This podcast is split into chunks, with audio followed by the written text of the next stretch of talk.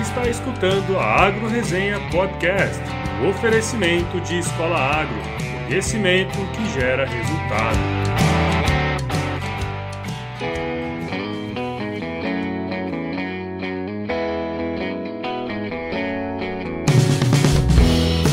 Olá pessoal, aqui quem fala é o Paulo Ozaki. Seja bem-vindo ou bem-vinda a mais um episódio da Agro Resenha. Como você sabe, a porteira desse podcast não tem tramela para quem busca se informar sobre assuntos ligados ao agronegócio. Estamos começando aqui mais uma Agro Resenha e esta semana temos novamente a ilustre presença do Galdério Angelo Zelami para participar de mais um quadro do Mitos e Verdades do Agronegócio. Eu tinha um tempinho que você não aparecia por aqui, né, Gauchão? Quais são as boas aí, meu? Isso aí, muito bom estar de volta ao podcast e tava dando uma viajada, dando uma estudada, dando uma trabalhada e apenas isso. Só faz isso, né? Outras coisas você não faz não, né? Não, outras coisas não. Cara, eu queria falar aqui uma coisa bem legal que tem acontecido aí ultimamente, que é a quantidade de pessoas, cara, que tem se tornado membro aqui da nossa resenha. Por enquanto, nós já temos lá 21 pessoas e de pouquinho em pouquinho a gente vai aumentando aí, ó. É de grão em grão que a galinha enche o papo. É mais ou menos por aí. Vamos ver aí se a gente vai conseguir bater a nossa meta de 50 membros aí no site até o final do ano, né? Será que a gente consegue aí, Galchão? Conseguimos, conseguimos. Ah, então tá certo. E diz aí, como é que faz pra se inscrever, cara? É só entrar no site www.agroresenha.com.br e faz a inscrição. Beleza. Só para complementar aí, clica em membros lá no alto da página, se cadastra, é rapidinho, fácil, indolor e E só isso. é não, pô, é de graça, cara. E é de graça, e é de graça. E lembrando que é sempre bom aquele amigo que já fez o cadastro, que segue o podcast, que compartilhe nos seus grupos de WhatsApp, no Facebook, para que a gente consiga ter mais membros e cada vez trazer novos podcasts. É verdade. E eu tô aqui lembrando aqui, você também não tá inscrito lá, né? Então, Você não usa mais internet, né? eu não uso mais internet, Facebook eu não uso mais faz um bom tempo, então fazer o quê? Tá Tô voltando pra roça. E na verdade, cara, e também tem isso, né? A hora que a pessoa se inscreve lá, a gente pega e dá um alôzinho aqui também no episódio seguinte, né? E antes que eu me esqueça, essa semana nós tivemos cinco novos inscritos, cara. É verdade. É. Uma turma bacana aqui o mais legal de todo canto desse Brasilzão aí. Eu vou começar pelo meu amigo Celso Policarpo, o Quaresma. Esse cara é gente boa, velho. Sem sacanagem. Ele foi um dos caras que mais me, um dos caras que mais me ensinou coisa no início da minha carreira, quando eu fiz o estágio com ele lá em Andradina. Não sei se o Quaresma lembra disso aí. Outro cara que se inscreveu aqui foi o Fábio Macoto, que por coincidência estava comigo nesse estágio lá em Andradina, lá no interior de São Paulo. É um amigaço também de longa data e ajudou muito com o feedback para a formação desse, desse podcast aqui. Outra pessoa também muito especial aí que se inscreveu essa semana foi o Edilson, o Ed J. É idiota! Ele Tá vendo que isso é uma marmelada, é só amigo do pau. Só amigo. Só amigo do pau. Esse ferinha aí só trabalha do meu lado todos os dias, lado a lado. E toma chimarrão todo dia, ó. Porque é, nós é meio gaúcho. E para completar a lista aí, temos os nossos amigos David Bueno e o Gabriel Werner, que eu não conheço ainda, mas já considero pacas, né? Então, valeu aí, turma. Vamos continuar nessa toada e fazer com que esse podcast cresça cada vez mais. Jabazinho feito e vamos pro episódio dessa semana. Firma o golpe aí que nós já tava de volta.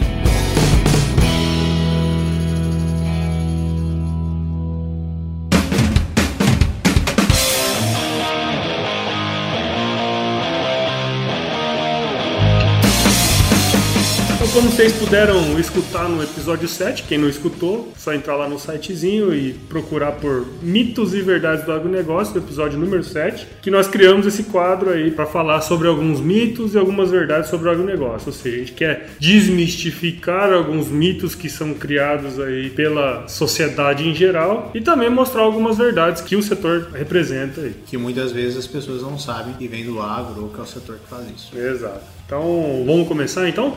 Bora lá! Então, para começar diferente do último episódio, eu vou começar aqui com um mito ou uma verdade e vamos para lá. Galchão, é mito ou verdade que o eucalipto seca o solo? Depende do ponto de vista. é mito. É mito. Porém é verdade. Porém é verdade. Cara, aqui é um negócio bem interessante. Eu, eu, eu, lembro que eu, não muitos anos atrás, eu ouvia muita gente falar sobre isso. Muita gente mesmo. Inclusive, até meus pais em algum momento já falaram isso pra mim. Quer dizer, até produtores falam isso. Né? Exato, até hoje. Até hoje. Depend, dependendo do lugar, até hoje você, você escuta falar isso. Na verdade, eu disse que é um mito né? E eu vou explicar tecnicamente isso, mas ele é um item meio controverso, até porque essa pergunta pode ser tanto um mito como uma verdade, né? O fato é que todas as plantas precisam de água para se desenvolver, e todo mundo sabe disso. E no caso do eucalipto não é diferente, Porém, o ressecamento do solo não depende só do consumo de água da planta, mas também da quantidade de chuvas da região de cultivo. Tem estudos que apontam que regiões onde a precipitação é menor que 400 milímetros por ano, o cultivo do eucalipto realmente pode causar ressecamento do solo. Porém, é legal falar que em condições adversas, o eucalipto, assim como a maioria das plantas, elas possuem mecanismos biológicos para economia de água, ou seja, a planta vai se adequar à quantidade de água disponível e o resultado produtivo vai depender depender disso. Então, é, em solos com disponibilidade de água, o eucalipto vai crescer mais rápido e com menos disponibilidade de água, mais devagar, obviamente. Então, só para ter uma ideia quanto ao consumo de água pelas plantas, o eucalipto, dependendo da espécie, consome de 800 a 1.200 milímetros de água por ano, que é a mesma quantidade de consumo de plantas como o café e os citros. O milho, por exemplo, ele consome até 800, 800 milímetros por ano, mais ou menos, enquanto o feijão até 600. Mas uma coisa interessante é que, em termos de eficiência, ou seja, quantidade de água por quilo de biomassa produzida, o eucalipto é um dos mais eficientes. Você sabia disso, velho? Com 350 litros por quilo. A batata, por exemplo, precisa de 2 mil litros por quilo. O milho, 1000 litros e a cana, 500 litros por quilo de biomassa produzida. Então, pessoal, a grande questão aqui é que o eucalipto deve ser plantado onde há aptidão para ele. Então, é, e tem que ter um acompanhamento técnico para que não, não haja esse tipo de problema, né? Então, o que acontecia muito no passado é que os produtores plantavam o eucalipto numa área que não deveria ser plantado. E, obviamente, se não tem chuva e tem uma disponibilidade grande de água, o eucalipto vai, vai consumir muita água, vai produzir muito e vai crescer muito rápido. Vai ter um desenvolvimento muito forte. Exato. Vamos pro próximo aí, Tchê. Bora. Então, esse aqui é um que é bastante falado no meio não rural. Vamos lá para ele. Carne de frango tem hormônio? Ixi. Mito ou verdade? Rapaz, nós escutava muito isso no passado, hein? Eu digo que se escuta até hoje. É, é mito, né, cara? É, é um grande mito. Na verdade, o frango, ele tem um desenvolvimento muito grande, teve uma evolução muito grande na genética. Então, uh, tem estudos uh, que mostram que uh, em 1957, por exemplo, um frango, ele pesava em torno de 905 gramas. E que hoje se consegue chegar próximo de 4,2 quilos né, em 35 dias de criação dele. Então, realmente teve um, um ganho muito grande. Mas isso não é sinônimo de hormônio. Então, é, é um mito, não se utiliza hormônio, até tem uma lei que regulamenta isso, que é o Ministério de Agricultura, uma normativa do mapa, é, número 17, de 17 de julho de 2004, que no seu artigo 1 proíbe a admissão por qualquer meio na alimentação e produção de aves de substância com efeitos que são vários os hormônios, né, para hormônio de crescimento que poderia ser utilizado, mas de qualquer tipo é, de hormônio para intensificar o crescimento ou o ganho de massa desses esses frangos. Então, como que ele ganha tanta massa em 35 dias consegue se abater um frango com um, mais de 4 quilos? Então, como que acontece isso? É ganho genético e alimentação. A alimentação ela é tão balanceada, mas tão balanceada que ela chega a, a, aos itens de aminoácido e vitamina. Então é, é, é examinado, é, é dado para ele a quantidade exata de aminoácidos, os aminoácidos que ele precisa e as vitaminas que ele precisa para ter um grande desenvolvimento. Então realmente tem muita tecnologia envolvida em cima do frango. E aí pergunta, ah, mas por que, que outros animais não têm um desenvolvimento tão grande? Porque o frango ele tem um desenvolvimento curto, né? Então você consegue fazer o tratamento genético dele muito maior que, por exemplo, uh, um bovino, em que o ciclo de vida dele é muito maior do que o ciclo de vida de um frango e tem todo esse desenvolvimento. E aí, até a fisiologia dos animais são diferentes, né? Um é ruminante, outro não é ruminante, e isso dá até um tema para um outro podcast, Boa. né? Mas é, tudo isso influencia no desenvolvimento do animal, até porque até a eficiência, né, cara? O, o frango come a quantidade de, de, comida e ganha muito mais peso do que um, um bovino, por exemplo. É, tem todo o manejo também, tem os, é, as granjas dark size. Dark House. Aonde é fechado, a luz é só incidente na hora da comida, depois, enfim, tem todos os manejos para que ele consiga ter um ganho e isso não quer dizer que é colocado hormônio de crescimento. Indo pro próximo aqui, o chão é mito ou verdade que a quantidade de bovinos no Brasil é maior do que a população brasileira?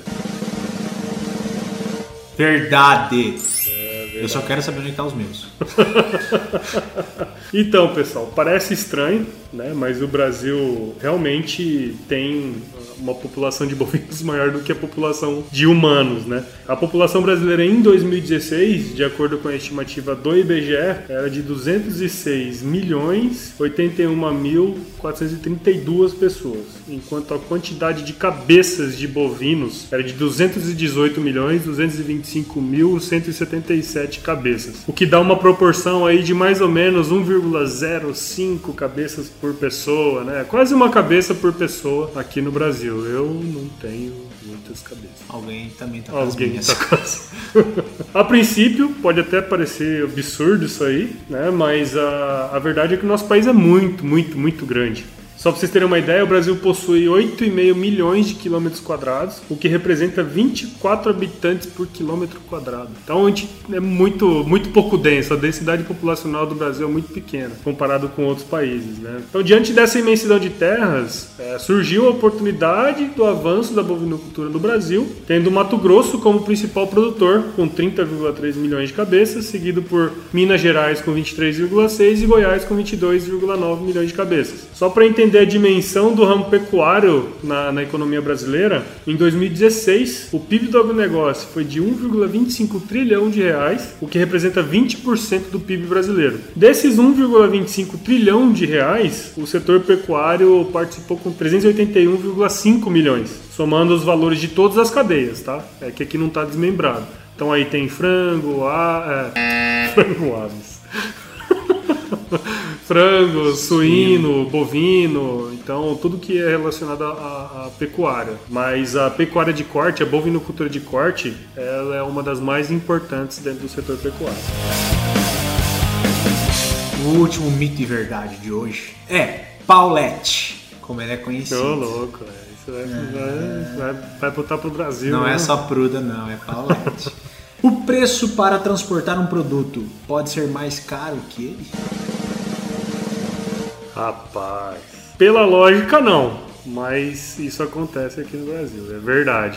Então, infelizmente é uma verdade. E por que que isso acontece? E onde isso acontece? Então, o Brasil é um grande produtor de commodities, tanto de commodities minerais como de commodities agrícolas. E as commodities agrícolas, algumas têm um maior preço e outras têm um menor preço. Dentre as que têm um menor preço, o milho é uma das commodities que o Brasil produz e que tem um preço agregado baixo. Então, se a gente for pegar, né, por exemplo, Mato Grosso, que é o maior produtor de milho do Brasil, com mais de 30 milhões de toneladas produzidas no último ano, considerando que o Brasil produziu quase 100, a gente vê que, por exemplo, nesse momento, o preço médio de Sorriso, que é a cidade que mais produz milho dentro de Mato Grosso, ele está em torno de R$ 13,75 a saca do milho. Só que, Paulo, para transportar essa saca de Sorriso até Santos, que é o porto que mais exporta milho é, no Brasil, o custo é R$16,50. É muito sem noção, né, velho?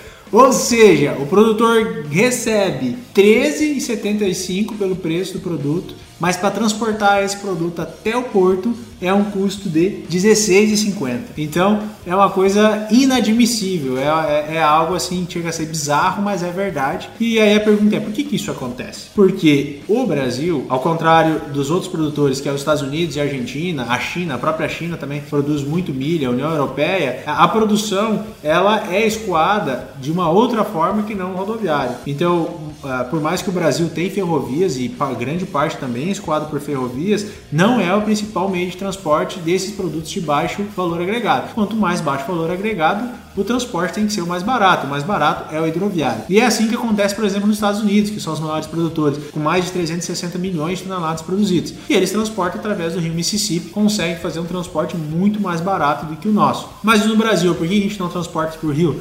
Por exemplo, o Brasil tem muitos rios, né? Mato Grosso, que é o maior produtor, também tem vários rios que poderiam ser trafegáveis. Porém, tem muitos problemas ambientais para conseguir se fazer o transporte através desses rios. E isso acaba pressionando o nosso sistema de escoamento, que é o rodoviário, que é o mais caro. E também o ferroviário, ele não está distribuído em todo o país. E é muito deficitário. Por exemplo, no Brasil, a gente tem 28 mil quilômetros de ferrovia. Quando a gente pega os Estados Unidos, são 226 milhões de ferrovias, de quilômetros de ferrovias. Então é uma muito, diferença muito, muito grande. grande. E aí quando a gente pega o Rio Mississippi, ele é o grande exportador das commodities, até pelo local onde ele está e pelo Corn Belt ser próximo do rio. E ele transporta aí mais de 89 milhões de toneladas, ou seja, quase a produção de milho do Brasil inteiro é transportado pelo Rio Mississippi. Então percebe que o Brasil, devido a essa, a, a, a essa forma de uma logística voltada para a rodovia, que foi uma decisão tomada lá no passado, hoje a gente tem impactos desse tipo, aonde o produto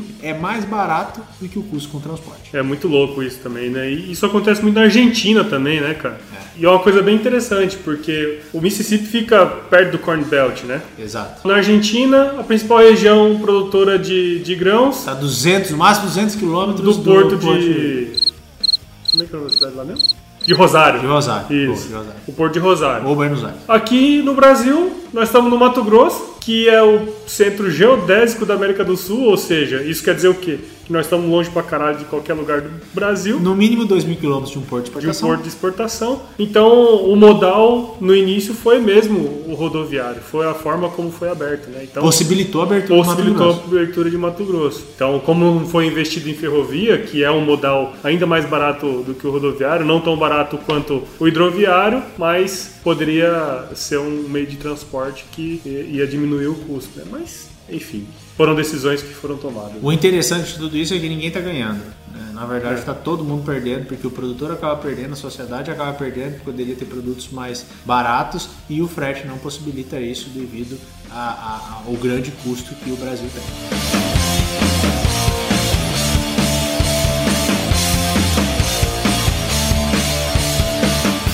Beleza, então? Muito bom. Mais quatro mitos e verdades desmistificados do agro. Não, mas a gente só desmistifica mito, né? É, verdade a gente se certifica. então, beleza, gente. Ficamos por aqui, mais uma semana aqui de, de Agro Resenha. Muito bom ter a companhia de vocês. Não se esqueça de se inscrever lá no nosso site, dar uma curtida no nosso facebook.com.br agroresenha. E eu vou me inscrever na página. Ah, faz favor, né, cara? Puta merda. Ficamos por aqui. Um beijo no coração.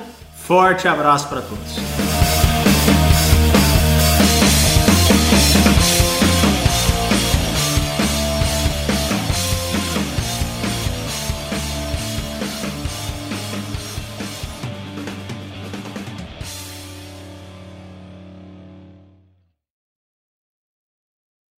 Dark House, né? O que, que eu falei? Dark Size.